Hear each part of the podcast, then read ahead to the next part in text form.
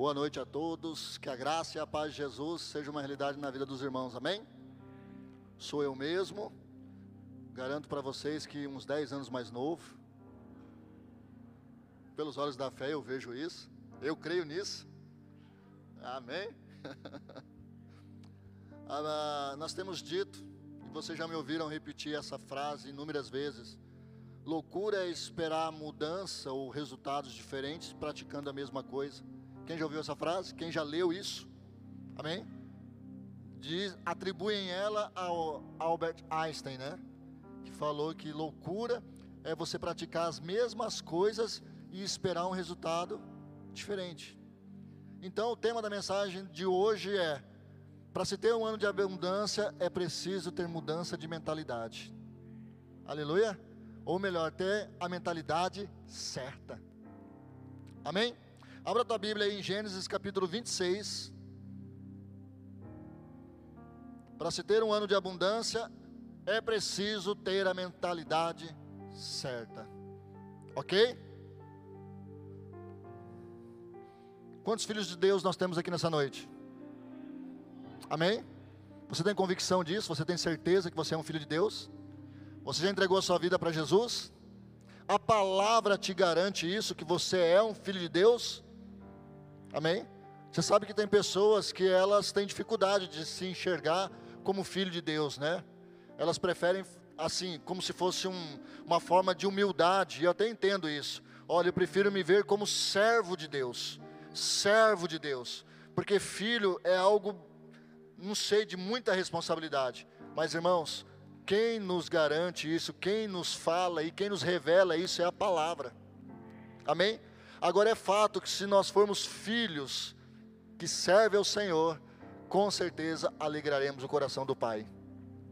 Porque tem aqueles filhos que não ligam para os seus pais, que não ligam para os seus pais. Aqueles filhos que são desobedientes, aqueles filhos que não se importam, mas não deixam de ser filhos. Está entendendo? Mas aquele que entende e consegue compreender né, o propósito do pai, ele vai procurar ser aquele filho que serve ao Deus vivo, que serve ao seu pai. Amém? Lá em João capítulo 1, verso número 12, lá fala, né, que todos aqueles que o recebeu, lhe deu-lhes o poder de serem o quê? Filhos de Deus. Recebe essa palavra, meu irmão.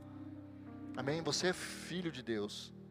E pelo fato de nós sermos filhos de Deus, nós estamos inseridos em uma outra realidade espiritual, numa outra realidade, é, como eu diria, natural. O que rege a minha vida é o que eu tenho dentro hoje, é quem eu sou de fato em Cristo Jesus. Amém? Não são as coisas externas que devem reger a minha vida, mas são as coisas internas, os valores que hoje eu tenho, os princípios da palavra que eu entendo hoje que são importantes para mim e que sei que as coisas aqui fora, o meu ambiente será transformado por essa verdade que já foi revelada a mim. Eita Deus, estão entendendo? Olha a importância de nós entendermos o ano da abundância a começar pelo nível espiritual para qual Deus está nos chamando. E esse nível de espiritual começa pela profunda intimidade com Deus. Profunda intimidade com Deus. Se existe algo mais abundante que a intimidade com Deus, eu desconheço. Aleluia, ou é de mim? Pastor, mas quando está falando de abundância, eu já estou esperando algo, algo financeiro, já estou esperando, um, sei lá, uma promoção, uma casa nova, um carro novo. Ah, irmão, para com isso.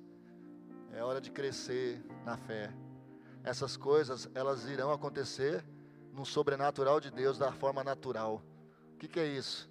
Elas virão até nós, mas o mais importante, a abundância de fato, é nós crescermos na palavra, no conhecimento de Jesus, do seu Filho, Jesus Cristo.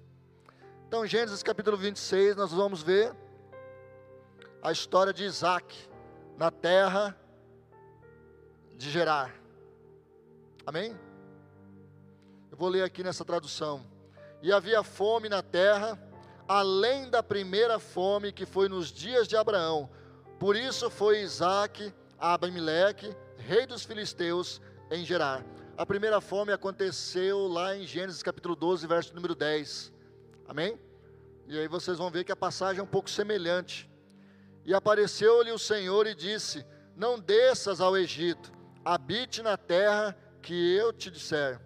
Peregrine nesta terra, e serei contigo e te abençoarei, porque a ti e a tua descendência darei todas, as, todas essas terras, e confirmarei o juramento que tenho jurado a Abraão, o teu pai, e multiplicarei a tua descendência como as estrelas dos céus, e darei à tua descendência todas estas terras, e por meio dela serão benditas todas as nações da terra. Pegue esse verso 5, segure aí o verso 5. Amém? Porque Abraão obedeceu a minha voz e guardou o meu mandamento, os meus preceitos, os meus estatutos e as minhas leis. Guardou a ordem? Vou repetir. Obedeceu a minha voz, guardou o meu mandamento, os meus preceitos, os meus estatutos e as minhas leis. Uh. Assim habitou Isaac em Gerar. Amém? E perguntando-lhe os homens daquele lugar acerca da sua mulher, e disse: É minha irmã. Porque temia dizer: É minha mulher, para que porventura dizia ele: Não me matem os homens daquele lugar por amor de Rebeca, porque era formosa à vista. E aconteceu que ele estava ali muito tempo, e Abimeleque, rei dos filisteus, olhou por uma janela e viu, e eis que Isaac estava brincando com Rebeca, a sua mulher. Então chamou Abimeleque a Isaac e disse: Eis que na verdade é a tua mulher. Como, pois, disseste, é minha irmã? É minha irmã? E disse-lhe Isaac: Porque eu dizia, para que eu porventura não morra por causa dela. Verso número 10. E disse Abimeleque que, que é isto que nos fizeste facilmente se teria deitado com alguém deste com alguém deste povo, com a tua mulher, e tu terias trazido sobre nós um delito. Verso número 11. E mandou Abimeleque a todo o povo, dizendo: Qualquer que tocar neste homem ou em sua mulher, certamente morrerá. Verso número 12, esse verso é maravilhoso. E semeou Isaac naquela mesma terra, e colheu naquele mesmo ano sem medidas. Diga no mesmo ano. No mesmo ano, sem medidas, porque o Senhor o abençoou ou o abençoava. E engrandeceu-se o homem e ia enriquecendo-se até que se tornou muito poderoso e tinha possessão de ovelhas, possessão de vacas e muita gente de serviço de maneira que os filisteus o invejavam. E todos os poços que os servos de seu pai tinham cavado nos dias de seu pai Abraão, os filisteus entulharam e encheram de terra. E disse também Abimeleque a Isaac: Aparta-te de nós, porque muito mais poderoso tem, te tens feito do que nós. Aleluia. Fecha teus olhos, vamos orar mais uma vez. Paizinho, Glorificado, exaltado seja o teu santo e maravilhoso nome. Obrigado, Pai, por, pelo privilégio de estarmos aqui, sendo expostos à tua palavra. Essa palavra, Pai, que com certeza ela vai revelar algo ao nosso coração, aquilo que é necessário, aquilo que realmente, ó Deus, é, vai permear o nosso caminho, o nosso futuro para a glória do teu santo nome. Eu creio nessa palavra poderosa, libertadora eu creio, ó Pai, que os filhos que estão aqui, os que estão em casa também assistindo agora, sejam tocados, impactados, transformados pela tua maravilhosa palavra, em nome do Senhor Jesus. Amém. Amém? Meus amados, Isaac, o nome significa filho da alegria, ou filho que me dá muito prazer, aquele que me alegra. Amém? Eu digo a vocês que quando nós entregamos a nossa vida para Jesus, nós nos tornamos filhos das aleg da alegria. Amém? aquele que alegra o coração de Deus, aquele que foi salvo para um propósito e aquele que hoje tem que viver debaixo de um senhorio. Muitas pessoas querem ser salvas, mas muitos não querem viver debaixo do senhorio do Senhor. Amém? Debaixo sua, dos seus preceitos, debaixo dos seus mandamentos, ouvindo a sua voz, seguindo os seus estatutos e obedecendo as suas leis. Quantos estão entendendo? Amém? É, essa passagem, como eu falei para você, ela é muito semelhante ao que está lá em Gênesis capítulo 2. Quando Deus né, é, chamou Abrão ainda, não era nem Abraão, era Abrão. E diz lá a palavra que Abrão desceu ao Egito. E é interessante que nós vemos aqui que Deus falou para Isaac não descer ao Egito. Sabe o que a gente entende com isso? Sabe o que, que o Senhor me revelou? Primeiro, a fome nunca é boa conselheira. As aflições nunca nos dará a, a visão correta das coisas. Amém? Claro que se olharmos a grosso modo, o Egito aqui representava o óbvio, porque todos aqueles que passaram dificuldade já olharam para o Egito. Então, de repente, é uma nação estabelecida, de repente tinha recursos, de repente havia uma, uma, uma logística melhor e maior. Era lógica. Então, sentiu fome, pensou no Egito. Sentiu, teve problemas, já pensa nas coisas lá de fora. Já entende que a solução talvez vai vir de alguém, de um banco, de uma instituição financeira, e aí não consulta a Deus e vai lá e faz empréstimo em cima de empréstimo, e aquilo vira uma bola de neve e você não sabe o que fazer. Lá em Gênesis capítulo 14, houve dor de cabeça para Faraó, porque naquele caso, muito semelhante com o que aconteceu aqui com o filho, Abraão ou Abrão mentiu também sobre Sarai e disse que era sua irmã. E lá parece-me que a coisa foi um pouco mais longe. Parece que minha, né, o faraó tomou Sarai para si e deu a maior dor de cabeça, porque o Senhor feriu a nação do Egito por causa daquilo. Aqui dá a entender que o filho praticamente pra, espelhou o pai. Claro que Isaac não havia nascido ainda, nem Ismael havia nascido ainda, mas aquela história deve ter chegado aos ouvidos de Isaac, né, através de, de pessoas, de testemunho do próprio pai. Agora eu vejo aqui como é importante nós sentarmos com os nossos filhos. Talvez você que tenha tido uma vida pregressa, talvez tenha tido uma vida que de alguma forma deu um mau testemunho. Senta com teu filho e fala: Filho, aconteceu isso, você já sabe disso, mas eu não me orgulho em nada.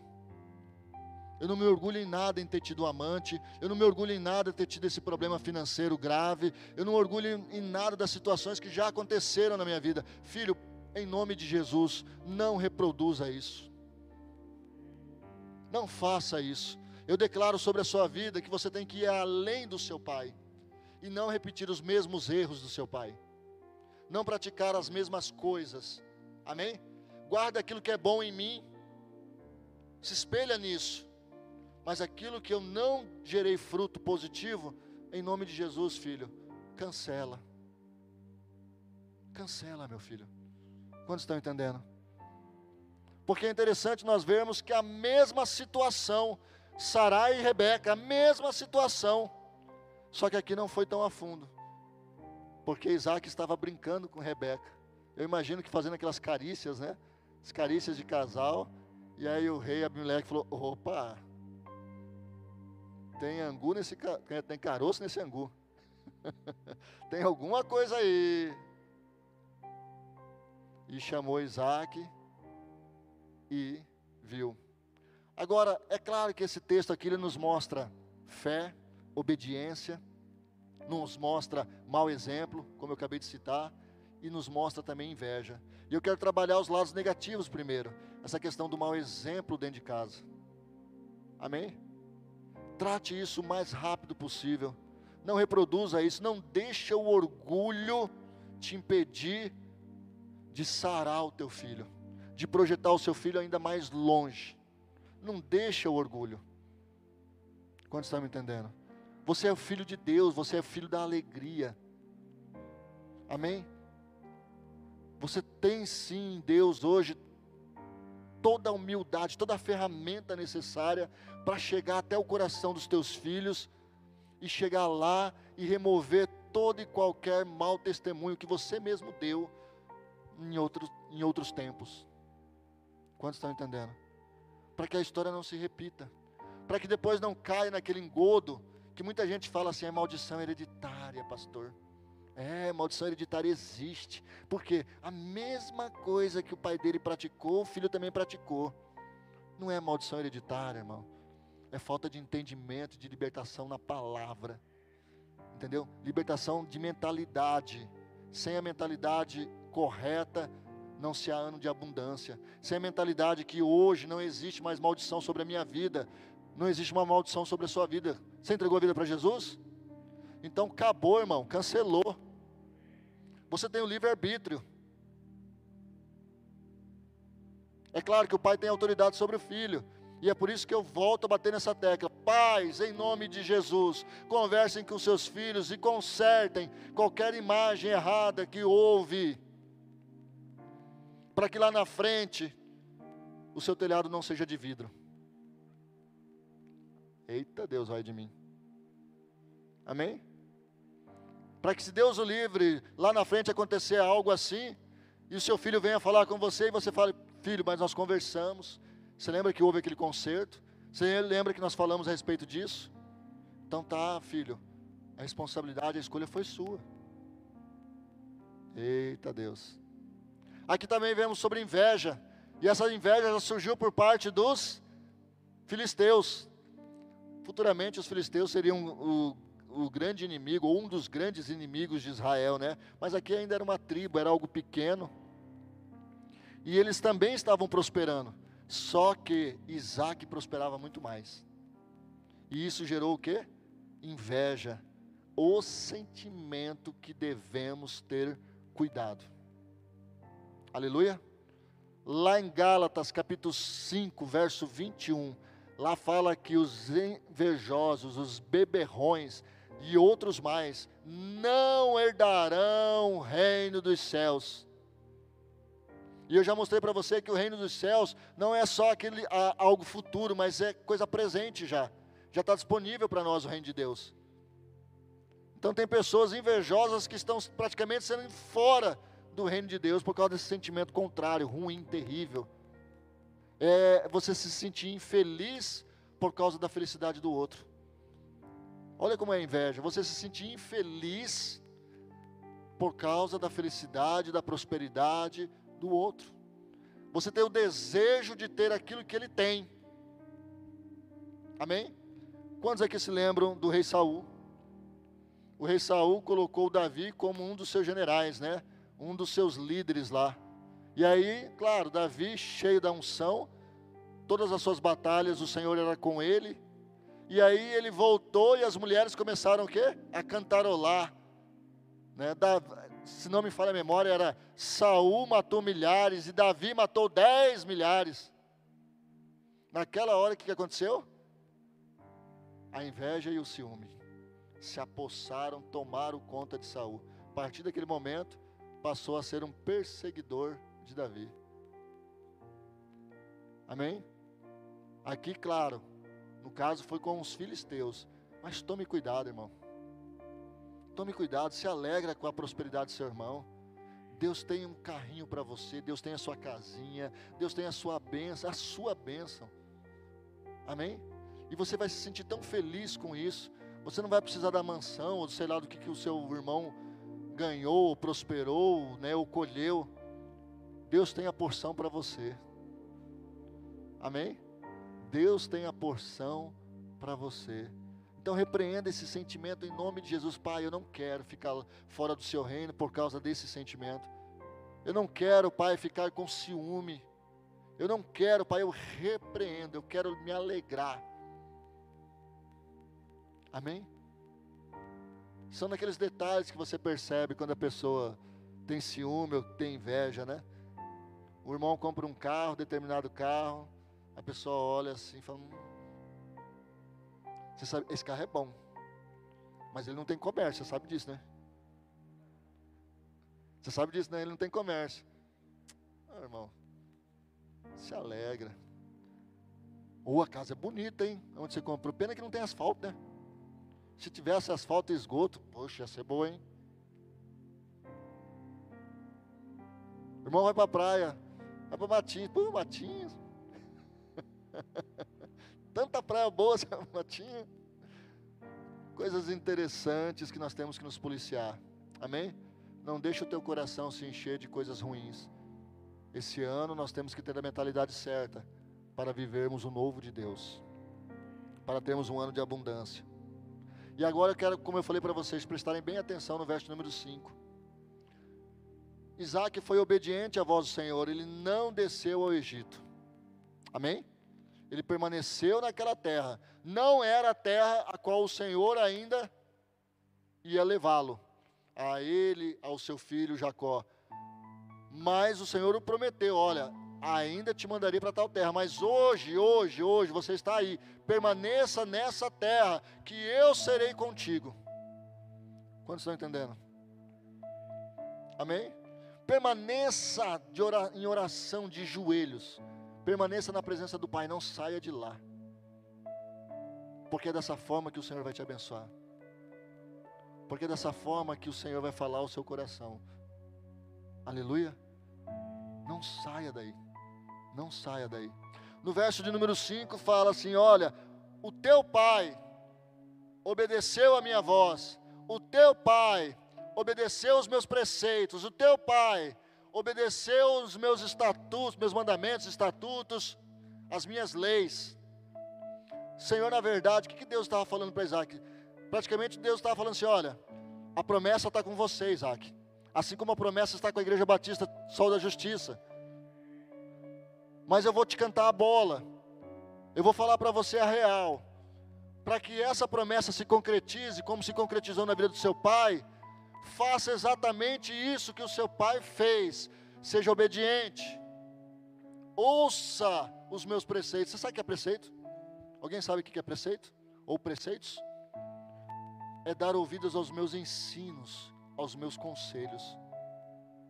Aleluia. É dar ouvidos aos meus conselhos. Então o Senhor aconselha os seus filhos: não faça isso, não é hora, não compre, não venda, não saia, fique, espere, coisas assim. Só que o Senhor não te impede de você fazer o contrário. O Senhor falou: não saia, você saiu. O Senhor falou para você: não venda, você vendeu coisas assim. Nós estamos ainda gozando do nosso livre-arbítrio. Só que também nós não podemos jogar a conta depois no colo de Deus. Poxa Deus, olha aí, olha só onde isso foi dar. Poxa Deus, eu não sou seu filho. Sim, mas você não ouviu os meus preceitos. Você não deu ouvidos à minha voz. Amém? Aí ele fala de mandamentos, como é bom entendermos os mandamentos. Jesus deixou mandamentos para os seus filhos, nós estamos debaixo desses mandamentos. Jesus também falou a respeito de prestarmos atenção nas suas palavras, lá em João capítulo 14, verso 23, coloca aí para gente. Aqueles que me amam, né? Guardará os meus. E respondeu Jesus: Se alguém me ama, guardará a minha palavra o meu Pai amará e nós viremos e a Ele faremos nele morada. O que eu entendo por essas palavras aí? Eu entendo como estatuto. Existe um estatuto que Deus estabeleceu. Quer ver uma coisa para você entender melhor?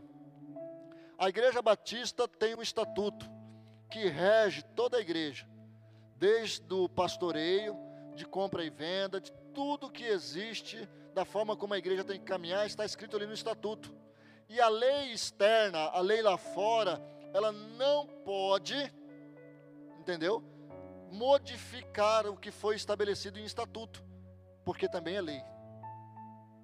Deus nos deu um estatuto como filhos. Existem leis para os seus filhos, um estatuto que rege a minha vida, que rege a sua vida. Quantos estão entendendo? um estatuto que Deus estabeleceu para nós, como filhos de Deus. E nós devemos prestar atenção nesse estatuto. O que o Senhor tem para mim, o que o Senhor quer de mim, o que eu devo, né? Até onde as coisas são lícitas, até onde aquilo é permissivo ou permitido. Vamos nos inteirar desse estatuto da parte de Deus, para que possamos caminhar. Isso nos dá segurança, irmãos. Você sabia disso? Por quê? Porque se existe um estatuto, igual aqui na igreja, como existe esse estatuto, nós estamos protegidos por ele. A não ser que seja uma lei muito maior que possa quebrar esse estatuto. Mas caso contrário, o estatuto é soberano aqui dentro.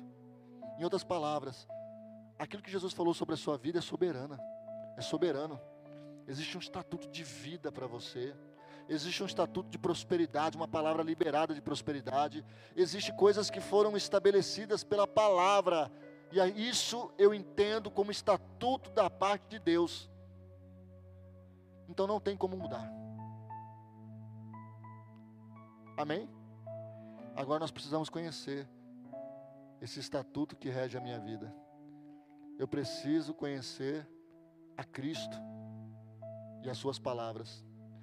Lá em Mateus capítulo 7, verso 24, se não me falha a memória, fala aquele que o homem prudente é comparado àquele que edificou a sua casa sobre a rocha né? Que vem os rios, que vem as coisas.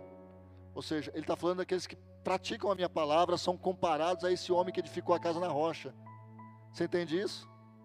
Então é aquele que sabe que existe um estatuto de Deus para ele, para a sua vida, e ele busca viver essa verdade de Deus para a sua vida.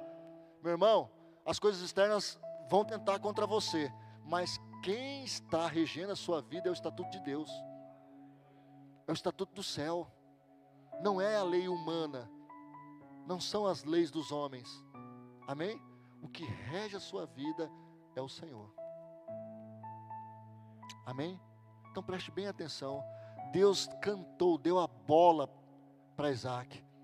E diz a palavra que Isaac foi obediente. Só houve esse probleminha aqui, né? Só houve esse desvio aqui, mas rapidamente foi consertado.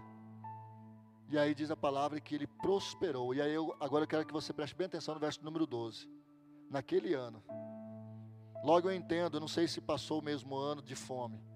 Mas aí está falando que naquele mesmo ano ele plantou e ele colheu. Amém?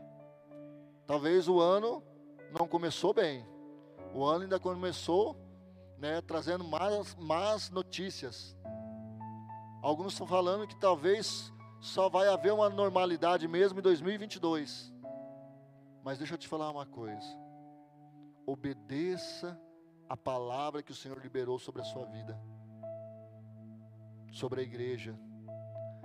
Arregace as mangas, porque a palavra também diz que Isaac semeou. Amém?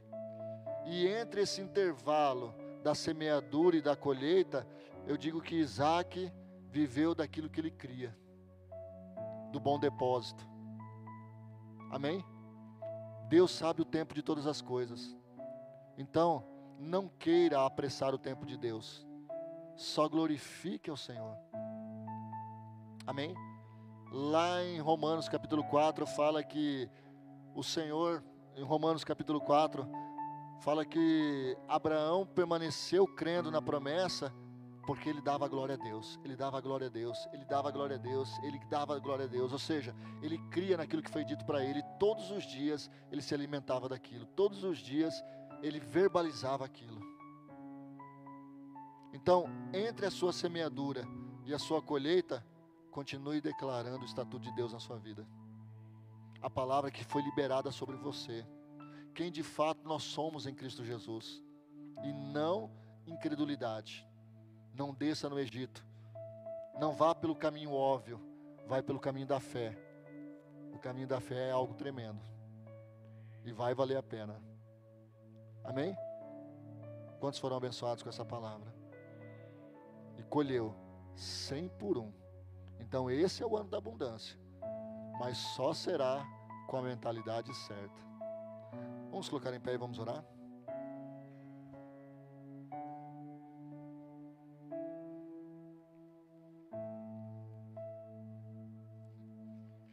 Aleluia.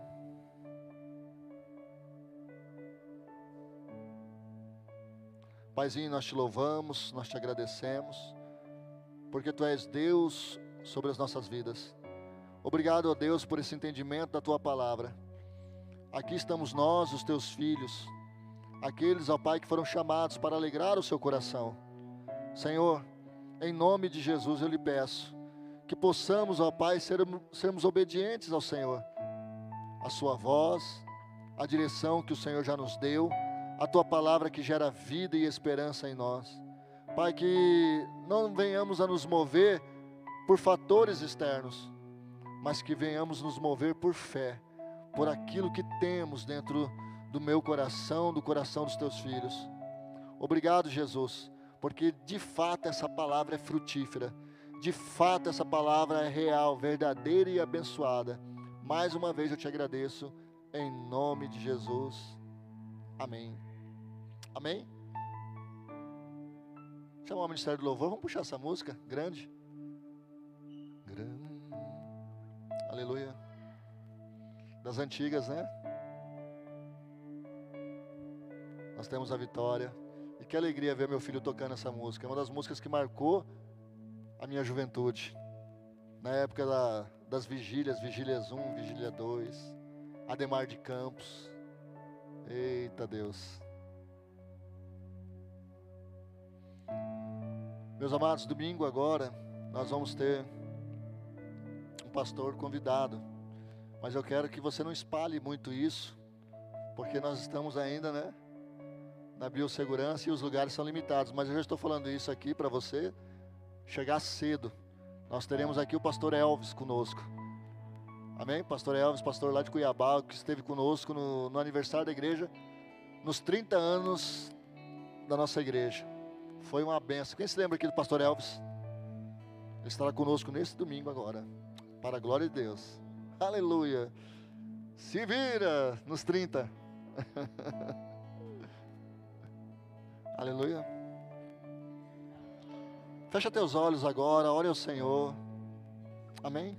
Fala, Pai. De fato, o Senhor chamou para que eu consagrasse a minha vida ao Senhor e eu quero consagrar todos os dias, todas as coisas, em todos os momentos. Tu és um Deus grande, um Deus maravilhoso. Aleluia. Grande é o Senhor e muito digno de louvor. Na cidade do nosso Deus, seu santo nome. Alegria, alegria de toda a terra.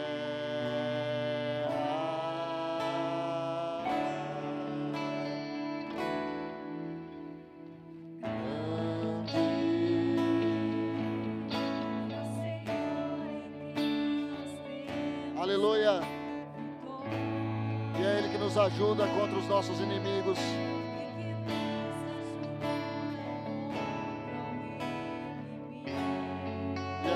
É por